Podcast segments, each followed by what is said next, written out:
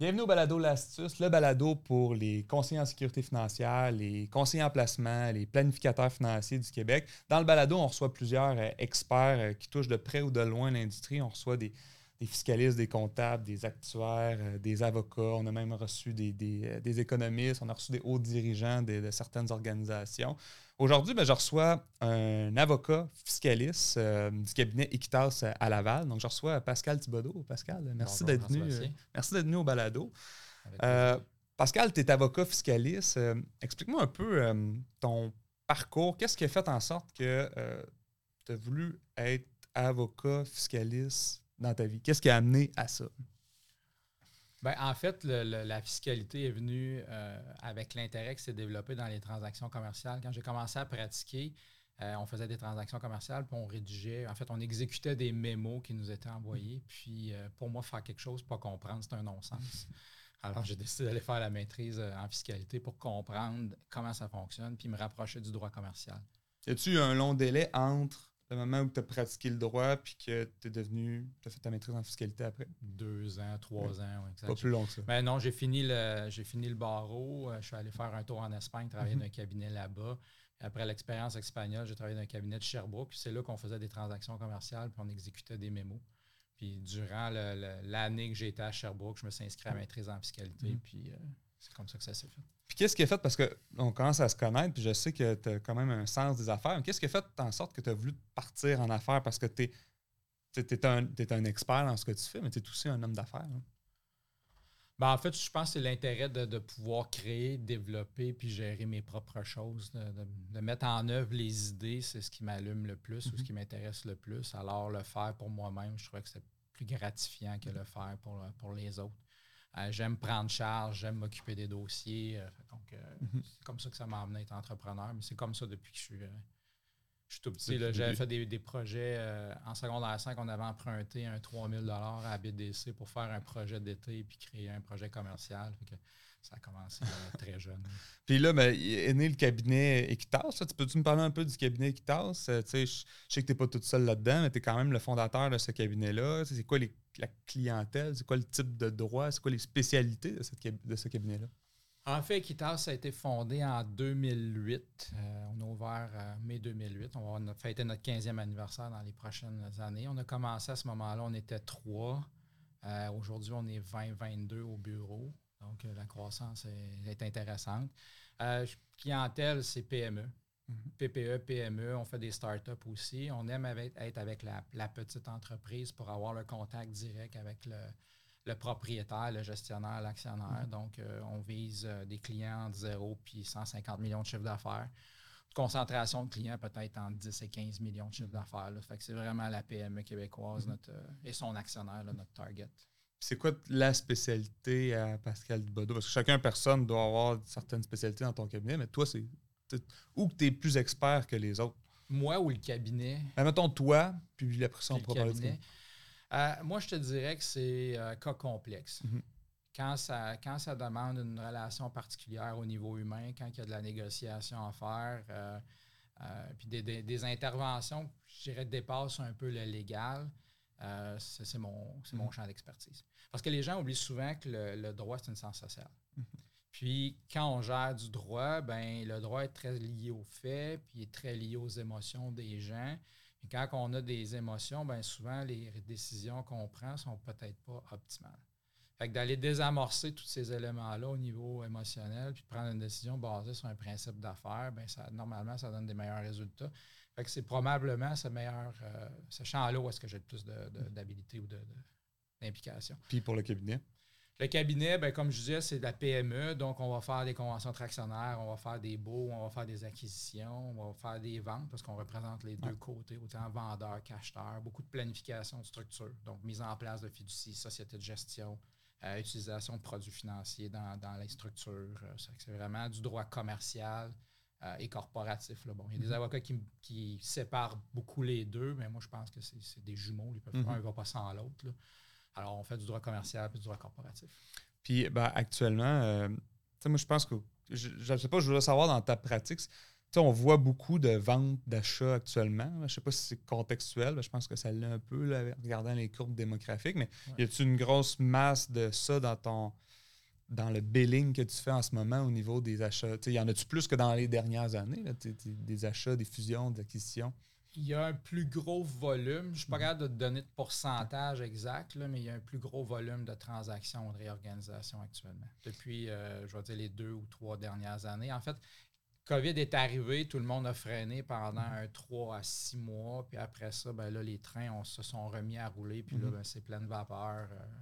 en fait, tous les professionnels que je connais là, sont, sont occupés.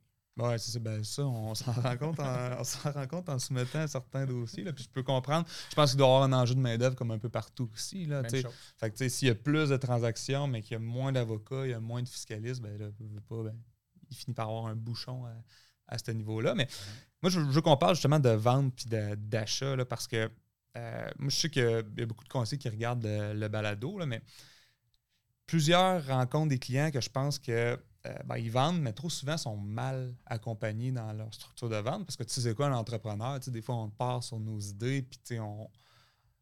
dans notre tête, la vente est assez simple, puis euh, c'est facile de vendre ça, puis ça, puis telle action, mais moi, j'aimerais ça que tu me parles de euh, où est-ce que tu peux aider là-dedans, puis c'est quoi l'impact d'être mal accompagné dans une transaction? Bien, en fait, pour répondre à la, fin de la question en, commençant, l'impact d'être mal accompagné, ben, c'est pas maximiser sa vente. Mm. Pas maximiser sa vente, ça veut dire ben, moins de sous dans ses poches à la fin de la journée après avoir mm-hmm. fait la transaction. Préparer une vente, c'est 3 à 5 ans à peu près avant la vente. Parce que l'analogie que je fais souvent, c'est une vente d'entreprise, c'est comme vendre une auto. Avant de vendre l'auto, tu vas la laver, tu vas faire polir le moteur, tu vas réparer les petits spots de rouille, puis tu vas la mettre belle, belle, belle pour la rendre la plus attrayante mhm. possible. Ben, une business, ça se vend de la même façon. Fait que 3 à 5 ans avant, ben, on fait le ménage des actifs qui n'ont pas d'affaires là. Euh, on va préparer la rentabilité, donc on va enlever peut-être certaines dépenses qui n'ont pas là. Donc, on maximise son potentiel mhm. pour qu'elle soit le plus attrayante possible. Et qu'un client qui vient nous voir, parce que ça arrive régulièrement, euh, Pascal, j'ai vendu mon entreprise, qu'est-ce que tu peux faire? Je dis, mais elle est vendue, je ne peux plus rien négocier, je ne peux plus rien planifier, je ne peux surtout pas faire de ménage parce qu'elle elle est vendue. Fait que c'est strictement des conséquences monétaires à la fin de la journée pour le client qui, qui. Euh, sa vente devient moins rentable dans le fond. Donc, tu sais, moi je pense sans mettre les responsabilités sur le conseiller, mais sais, je pense, puis même souvent, je parle de testament, puis tout ça. Puis des fois, il y en a qui n'ont pas de testament, ils n'ont pas de. Puis le, conseil dit, ben, c'est pas nécessairement à moi de faire ça, mais en termes de fréquence de fois qu'on voit le client, moi, je pense qu'on voit plus souvent le client en théorie que l'avocat ou le notaire, parce qu'un un client qui veut vendre, s'il n'a pas nécessairement rencontré d'avocat ou de fiscaliste, ben, il ne pense pas nécessairement à rencontrer ça. Nous, ça ne fait pas nécessairement partie de nos responsabilités, mais je pense qu'un conseiller doit justement connaître son client. Puis quand son client, ben, on voit l'intérêt de vendre, ben, c'est là de. Parce qu'un un entrepreneur peut arriver au jour J. Il y a eu la COVID dans les dernières années. Il y en a peut-être qui se sont amenés et ont dit OK, là, je vends. oui, des fois, ça arrive ponctuellement comme ça, mais des fois, ils le savent déjà, mais ils ne pensent pas mm-hmm. à le préparer. Puis je pense que ça peut coûter beaucoup d'argent au final d'avoir mal préparé sa transaction parce que je pense que les gens ne connaissent pas tant que ça le système fiscal québécois ou canadien. Exact. Et tu, tu mentionnes, euh, c'est pas votre responsabilité, mais pour moi, il y a une grosse différence entre être sa responsabilité et être responsable. Ah. Mhm. Si je veux créer un lien à long terme, comme conseiller financier, si je veux créer un lien à long terme avec un client, ben plus j'ai des ressources, plus j'ai de l'air à être intéressé, puis euh, bon, en bon français, care about mhm. euh, sa situation, puis je lui donne des conseils, puis je l'amène, ben, le lien de confiance s'établit, puis cette personne-là, la relation va durer à long terme. Mhm. C'est savoir que la personne peut ou va vendre, puis ignorer ça en disant Ah, ben, c'est pas ma responsabilité. Ben, je pense que le conseiller se tire dans le pied. tout à fait. Je suis 100% d'accord avec toi. J'aime ça qu'on parle un peu euh, de convention entre actionnaires. Tu l'as dit, ça fait partie de, des mandats que le cabinet peut recevoir. Euh, j'aimerais ça qu'on discute un peu de l'importance d'avoir une convention entre actionnaires. Moi, je n'ai pas de statistiques sur qui y en a, qui en a pas, mais en pratique, je vois des fois, il y a des gens d'affaires qui n'en ont pas, ou ils en ont une, mais ils ne savent pas nécessairement trop ce qu'il y a dedans. C'est quoi l'intérêt? Encore, un, ça sert à quoi, Pascal, d'avoir une convention entre actionnaires? Puis c'est quoi l'intérêt d'en avoir une? Euh, ben, en fait, ce que je dis souvent aux, clients, la convention entre actionnaires, c'est un peu comme les règles du jeu de Monopoly. Si toi puis moi commence à jouer au Monopoly demain, puis on n'a aucun, aucune règle, on va prendre quelques heures, puis on va probablement s'entendre sur un jeu qui va faire notre affaire, puis on va s'amuser une partie de la journée à jouer au Monopoly. Si j'ai le règlement, ben, on va commencer à jouer dans les minutes où on va s'être assis pour jouer. Mhm. Ben, une convention de actionnaire, c'est un peu la même chose. C'est ton livre de règlement par rapport à la gestion de certaines situations dans la vie de l'entreprise. Si tu, par exemple, tu décèdes, tu n'as pas de convention de actionnaire, ben, tu peux carrément te ramasser associé avec la succession de mhm. ton partenaire. La succession avec les familles qu'on a aujourd'hui, mais ce n'est pas toujours simple. Des fois, j'ai une famille reconstituée, des fois, j'ai, des enfants avec deux ou trois conjoints différentes. Euh, si eux n'ont pas de conjoint, euh, pas de testament, pardon, ben là, je vais me ramasser en indivision. Mhm. là, tout le monde est propriétaire des actions de la société. dans le fond, ça devient un, gros, gros bordel. Tandis que si j'ai une convention de tractionnaire, mais je sais à qui je dois payer, je sais mhm. combien je dois payer, puis je peux régler mon problème de succession. Mhm. Contexte de divorce, ça pourrait s'appliquer aussi. Euh, contexte de droit de premier refus, on est associés ensemble, puis je te le dis pas, puis que je vais vendre à Bruno Tremblay puis du jour au lendemain, tu te retrouves partner avec Bruno Tremblay. ça arrive rarement parce que nous, on gère de la PME, puis mhm. normalement, il y a un lien entre toi et Bruno qui va s'établir. Mais théoriquement, je pourrais vendre mes actions à Bruno sans aucune restriction si je n'ai pas de convention tractionnaire. Fait dans le fond, c'est vraiment un, outil de prévention euh, pour diminuer les risques d'un litige puis en diminuer les frais. Mhm. Ça ne veut, ça veut pas dire qu'il n'y a pas de litige parce qu'il y a une convention tractionnaire en place, parce que quelqu'un qui veut chicaner, il va trouver le moyen de le faire, ça c'est certain. Mais à la base, il y a des règles qui sont établies dedans puis qui sont bien négociées entre les parties avant. Donc, quand tu as signé quelque chose, puis j'insiste sur la signature parce qu'on en voit encore, ah, j'ai une convention tractionnaire et nous l'apporte au bureau, elle n'est pas signée. Hmm, ça vaut pas. plus que le papier qui, qui, t'apporte. Avec une convention tractionnaire signée, mais ça nous donne les règles et les positions par rapport à la gestion de, As-tu déjà vu des cas où ça a foutu vraiment un bordel avec une soit une non-convention qui était qui n'existait pas, justement? Ben, en fait, non-convention, ça devient, euh, comme on parlait tantôt, ça devient de la, négociation. Fait que là, c'est au bon vouloir de chacun parce que c'est comme je ne peux pas te forcer à vendre ta maison si tu ne veux pas, je ne peux pas plus te forcer à vendre les actions de ta succession. Fait mm-hmm. qu'on a eu a eu des dossiers à l'époque, euh, bon, pas de, pas de, de convention tractionnaire. Euh, la veuve très nerveuse, puis elle pense que l'associé survivant est, malhonnête et tout ça. Régler la transaction, ça a coûté des milliers de dollars et 18, 18 à 24 mois pour, faire la transaction. Puis pendant cette période-là, ben, euh, nous, dans ce cas-là, on représentait la, veuve. Ben, on a été tannant parce qu'on demandait des données financières, on questionnait tout ce que le, le, survivant faisait. Si on avait une convention tractionnaire, on n'aurait pas eu de problème. Mhm. Puis ce qui a mis suspicion là-dedans, c'est qu'il y avait des assurances qui étaient en vigueur, mais je n'étais pas appuyé par une convention tractionnaire. Fait l'associé vivant ou survivant qui a reçu le capital, le deal avant le décès, c'est que l'assurance servait à acheter les parts. Mais lui, il a commencé à négocier la valeur des parts pour garder le plus gros capital.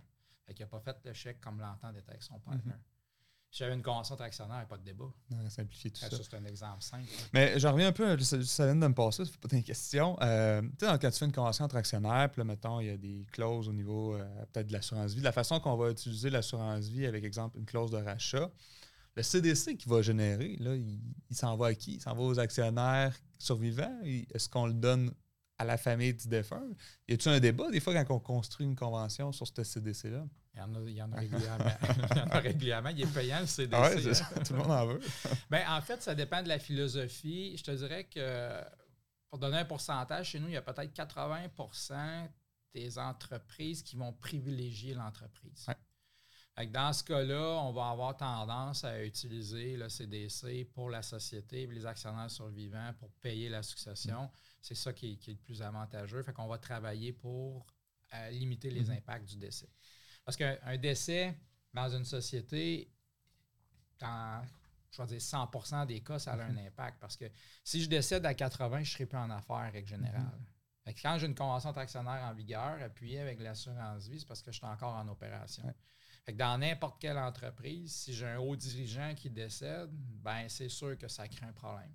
Ça peut créer des, problèmes au niveau de la banque, au niveau du crédit, euh, au niveau des opérations, dépendamment de la compétence, de qui, qu'est-ce, que, qu'est-ce que faisait cet actionnaire-là dans l'entreprise. Fait qu'il y a un paquet d'impacts. On va avoir tendance à vouloir protéger l'entreprise parce que la philosophie, c'est de protéger les emplois, les actionnaires survivants. Puis si eux sont protégés, la succession va être bien payée. C'est le, positionnement habituellement qu'on va prendre. Puis, ben, en fait, je, reviens un peu sur justement ces clauses-là. En cas de décès, les actions sont rachetées à juste valeur marchande par euh, la compagnie ou en tout cas, bref, cette clause-là, est-ce que tu vois souvent, parce que, dans le fond, l'actionnaire, enseignant cette clause-là, ce qu'ils peuvent faire, c'est prendre les liquidités pour racheter. Ils peuvent emprunter pour racheter. Mais au final, mettons qu'ils n'ont pas de protection, parce qu'il y a beaucoup de gens qui vont faire de la rédaction sans nécessairement sensibiliser sur comment on va la financer, cette clause-là, si jamais ça l'arrive. Je sais que tu es quand même sensibilisé là-dedans, mais ça arrive-tu des fois que tu vois des, cette clause-là, mais on n'a pas de cash pour justement. Fait que finalement, au final, ben, c'est les héritiers qui, deviennent actionnaires si on n'est pas capable de les payer. Ben, en fait, chez nous, les, les conventions d'actionnaires sont rédigées qu'il y aura une transaction avec des modalités de paiement. Puis ce qu'on fait, c'est qu'on prévoit des, euh, des tempos de paiement en fonction du solde. Mhm. Fait que si, mettons, j'ai 100% du capital, je paye closing. Parce que là, j'avais une assurance. Fait que là, la succession a son argent jour 1. Si j'ai, mettons, 50% du capital, bien, je vais avoir un délai, mettons, de 24 à 36 mois pour payer. Si j'ai 60, 25% du capital, mon délai augmente. Mhm. Fait qu'on va aller jusqu'à des périodes qui vont varier, mettons, de 48, 60 mois, c'est pas mal le maximum. qu'on va mettre dedans. Mais ça implique que la succession va rester là avec un certain droit de regard, puis mhm. des paiements mensuels pendant une période de 3 à 5 ans avec un taux d'intérêt qui. C'est ça, une charge d'intérêt aussi. Une charge d'intérêt aussi, exact. Puis, il n'y a aucun espèce de doute pour moi qu'une convention de actionnaire appuyée avec une, assurance vie, mhm. c'est le NEC plus ultra, c'est ça que tu vas avoir parce que tu as du cash, ton banquier n'est pas inquiet. Mhm. Parce que si tu n'as pas d'argent pour acheter la succession, puis qu'elle veut sortir, il va falloir que tu te finances en quelque part. Fait que là, est-ce que tu as la capacité de le faire? Peut-être que oui, peut-être que non. Euh, puis même si tu l'as, si tu prends juste un million pour financer ta transaction de, décès, ben c'est un million que tu n'as pas pour tes opérations. Mm-hmm. C'est un million que tu n'as pas pour ta croissance. donc, c'est un no-brainer. Puis l'autre clause qu'on ne parle pas souvent ah, dans l'industrie des conseils financiers, vous autres, je sais que vous en parlez beaucoup, là, mais la clause d'invalidité prolongée, est-ce qu'on la voit? Est-ce que, est que vous la rédigez souvent? des fois, on voit deux ans, un an. C'est une clause que souvent, quand on discute avec des entrepreneurs, parce que tu sais, deux ans d'invalidité, euh, si on est en affaires, moi, je continue à croître, puis la valeur de tes actions augmente aussi. Est-ce que c'est une clause qu'on voit souvent, un rachat de part en cas d'invalidité prolongée? En fait, il y en a dans toutes les conventions tractionnaires. Euh, là, les produits se sont améliorés. J'ai justement donné d'autres conférences mm-hmm. sur, euh, sur ce produit-là dans les derniers mois. Le défi qu'on avait, c'était le coût des, des, assurances invalidité pour venir, dans le fond, capitaliser le retrait. Mais les conventions tractionnaires le, prévoient systématiquement. Mm-hmm. Puis le principe en arrière de ça est simple. Tu ne tu peux pas traîner un, boulet, ou mm-hmm. le bois mort, tu ne peux, pas, peux pas le garder. Fait que mais j'ai déjà vécu des cas où est-ce que les actionnaires, c'est deux grands amis, puis on dit, ben nous autres, on n'en veut pas. C'est mon partner, on a levé ça ensemble. S'il est mhm. malade, il va avoir besoin de moi, alors moi, je continue à payer, puis ça ne mhm. me dérange pas. C'est une question de philosophie. Mhm. Puis dans les produits, justement, je ne veux pas faire une longue parenthèse là-dessus, mais il n'y a pas beaucoup d'assureurs qui offrent ce produit-là. Aujourd'hui, je pense qu'il en reste deux. Il reste RBC, puis il reste euh, Canada Vie. Voilà. Les autres assureurs, Manuvie, se sont retirés justement de ça il y a quelques, quelques semaines. Euh, ça m'amène à parler justement, ben, on a parlé d'assurance vie justement, mais là on a parlé de convention entre Mais là je veux qu'on parle d'assurance vie plus au niveau de la planification successorale parce que. Si tu permets, je reviendrai juste en arrière pour l'invalidité. Il y a le produit de maladie grave aussi qui peut être intéressant. Ce C'est pas de l'invalidité au sens strict du terme, mais mm-hmm. les, 25-27 maladies qui sont couvertes sont quand même euh, utiles pour moi. Fait mm-hmm. En termes de coûts, euh, puis de rentabilité, ça va arriver dans des dossiers qu'on va aller travailler avec de la maladie grave au lieu d'aller avec l'invalidité pour pouvoir avoir au moins une certaine protection. On couvre un certain, un certain exact. On couvre pas tout parce que, mettons, je vais donner un exemple d'un quelqu'un qui est en, mettons, un, épuisement professionnel intense, là, que ça peut durer. J'en connais justement des gens là que ça fait comme trois ans, puis c'est pas, pas de maladie, c'est vrai, ben, c'est une sorte d'épuisement professionnel. Je pense pas que cette personne-là va retourner travailler. Fait que, sa maladie grave, en théorie, elle ne payerait pas si après trois ans, on ne travaille pas. Fait que, je pense que la maladie grave est intéressante, elle touche une bonne strate, mais il reste quand même des petits. Il reste euh, des trous. Exact, il reste des petits trous. Puis, tu sais, tu as un une autre problématique aussi. supposons que la personne, euh, je a un infarctus, puis que la, maladie grave, elle paye, mais c'est toute la gestion du capital. Ouais. Mhm. Parce qu'une fois qu'il va, la, la, compagnie d'assurance va avoir versé le capital d'assurance, ben il n'y en aura plus d'autres. Ouais. Mhm. Fait que là, tu as une saine gestion à faire parce que si tu l'as utilisé pour de l'invalidité, puis tu as un deuxième infarctus trois ans après, tu n'auras pas un autre capital. Il faut Uh-huh. faire attention à comment tu l'utilises puis qu'est-ce que Mhm. tu fais avec. Fait que oui, la maladie grave, c'est pas parfait. Mais dans un contexte où j'ai pas les liquidités Mhm. pour aller acheter une, une solide assurance invalidité, mais ça reste quand même un, un outil qui peut être utilisé. Exact, parce que tu sais, si la compagnie vaut 150, 200, 300 000, on va réussir à avoir des, des primes avec quelque chose, tout dépendant du niveau de, de- le niveau de risque de la personne. Quand que la compagnie peut valoir plusieurs millions de dollars, ben, c'est sûr que là, c'est une liquidité importante au niveau de cette. Oui, mais il n'y a rien qui se perd, il n'y a rien qui se crée. Fait. La compagnie qui vaut 150 millions est probablement capable de dégager le million nécessaire pour Mm. avoir les protections adéquates. C'est Mm. peut-être même plus facile pour elle, même si en termes de volume de cash flow, c'est plus important que la compagnie qui vaut 500 000. Mhm. Ouais, je suis d'accord avec toi. Euh, je vais revenir un peu, ben, juste une petite euh, parenthèse sur l'assurance maladie grave, là aussi. Tu sais, l'assurance, c'est pour cette clause-là, mais moi, dans ma tête, l'assurance maladie grave aussi, c'est important pour la gestion de risque globale de l'entreprise parce qu'on en parlait un peu avant. là, dans ma- moi, je, je vois toujours qu'il y a des gestionnaires experts et des gestionnaires gestionnaires. Ouais. Le gestionnaire gestionnaire, quand il s'en va, ça continue à marcher bien parce qu'il a aligné ses flûtes pour que ça marche bien. Le gestionnaire expert, si demain il s'en va, souvent c'est lui où que le, le chiffre d'affaires, les clients, en fait, peuvent avoir une bonne diminution. Moi, à ce niveau-là, je trouve ça important de couvrir justement cet actionnaire-là en maladie grave, plus à cause du niveau de gestion de risque, au-delà des rachats, de- les clauses, tout ça, juste pour que la compagnie, si elle a 8, 9, 10 employés, ça va prendre un certain capital pour être capable de. Tu sais, aujourd'hui, la main-d'œuvre est assez difficile. Exact. Je veux pas que mes quatre employés s'en aillent à cause que le chiffre d'affaires finit, on n'est plus capable de les payer. là, au final. Exact. Exact. Mais en fait, c'est, de voir c'est qui ton rainmaker, Ouais. ou tes employés clés, Mhm. ou ton, ton, ton générateur de revenus. Puis, Ouais. Tout à fait. Euh, ouais, on revient, mettons, revenons à l'assurance, euh, vie, mais point de vue successoral.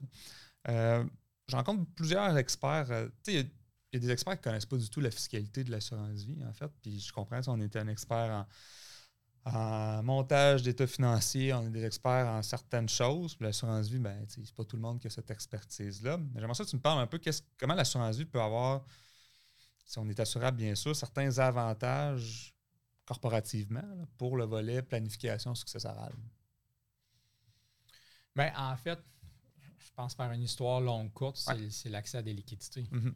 Le- le- la planification successorale pour l'impôt d'essai, pour la convention d'actionnaire qu'on parlait tantôt, ben, le nerf de la guerre, c'est, ben, comme dans plein de choses, là, on Mhm. s'entend, mais c'est, l'accès à les liquidités. Après ça, pour moi, l'assurance, ben, c'est une question mathématique. Tu sais, souvent, on va parler avec des clients, ils vont nous dire ouais, ça coûte cher. Tu as raison, c'est vrai que ça peut coûter cher. Maintenant, quand on fait le calcul mathématique de ce que ça te coûte réellement versus ce que ça te coûterait sans le produit, on se rend compte que dans la plupart des cas, il y a un gain important Mhm. qui est amené avec l'assurance. Dans un contexte comme ça, ça devient mathématique. Mhm. Fait on, on place le produit, puis on vient le, on vient le positionner dans la structure. Fait que les avantages, moi je l'ai mentionné, il y a liquidité. Euh, dans les sociétés de gestion, on va générer du CDC, comme, Ouais. comme tu sais, qui est, qui est un compte libre d'impôt qui nous permet de, de- de sortir certaines liquidités des entreprises sans impact. Euh, ensuite de ça, tu as capitalisé ta convention actionnaire. Donc, tu as tes liquidités pour sécuriser ta succession, sécuriser ton opération, sécuriser ton banquier. Euh, Qu'est-ce que tu as d'autre comme avantage euh, au niveau de l'assurance? Ben, en fait, le produit capitalise à l'abri de l'impôt. Ouais. Il y a des participantes qui donnent des taux de rendement intéressants euh, depuis, euh, depuis les dernières Mm-hmm. années. Donc, ça peut être un- un- une belle diversification. On parle de la règle des revenus passifs, là, où que les sociétés peuvent être Exact. Ça peut être intéressant. c'est Exact, ça. exact, parce que ces revenus-là ne sont pas Ouais. comptabilisés dans le revenu de placement. Mhm. Donc, il y a un paquet d'utilisations qui peuvent être, euh, qui fait être faites. Puis ça fait partie, je pense, d'une saine diversification. Si c'est quelqu'un qui mettrait 100% de ses œufs dans une assurance vie, je dirais, ben, je ne suis pas sûr que c'est le bon choix. Comme quelqu'un qui mettrait 100 sur, je ne sais pas moi, sur euh, Google, ben, Ouais. je ne suis pas sûr que je dirais que c'est Mhm. une bonne idée aussi. là. Fait que dans la saine diversification, ben oui, certains produits d'assurance, pour moi, ça n'a pas de soi. Parce que tu sais, des fois, ça en devient une espèce d'investissement parce que l'humain classique va voir une dépense d'assurance, comme je viens de le dire, une, une dépense. Tandis qu'au final, tu sais, si ça s'en va pas en assurance, probablement que ça va s'en aller en placement ou en acquisition d'immeubles, peut-être ça. L'enjeu, mettons, on oublie le risque, toujours la rentabilité qui est en arrière de ça. L'assurance vie, tu l'as dit, génère beaucoup de CDC, fait que ce CDC-là a certainement une valeur. Puis l'enjeu, quelqu'un qui se demande juste si j'investis ou si. C'est sûr que quelqu'un qui veut avoir une bonification successorale puis qui dépense trois quarts de million net par année, ben, il y a un, avant de voler, aller vers l'assurance, il faut regarder un peu, il va-tu se rendre jusqu'à la fin en dépensant? Fait des fois, on envoie. Oui, même si la, la, police d'assurance a certaines valeurs de rachat, ben, c'est toujours moins liquide que du placement conventionnel. Oui, on est d'accord. Oui, puis si tu retires puis tu arrêtes de payer, ben tu perds ton, ta, portion de prime, tu peux perdre des. oui, effectivement, il y, a, une planification à faire par rapport à, à, l'usage. Ouais. Fait que ça devient intéressant tout ça. Mais en fait, pour conclure, euh, Pascal, ben, je veux juste te remercier d'être venu euh, au balado aujourd'hui. Je pense que tu as amené des points vraiment intéressants au niveau ben, des ventes, des achats, au niveau de la convention entre actionnaires, au niveau de, tous les produits, parce que je pense que ça peut intéresser beaucoup les conseillers, tous les, évidemment les produits financiers qui sont là-dedans. Donc, à mon nom, au nom des conseillers, ben, je veux te remercier d'être venu au, balado aujourd'hui. avec plaisir. Merci à toi pour l'invitation.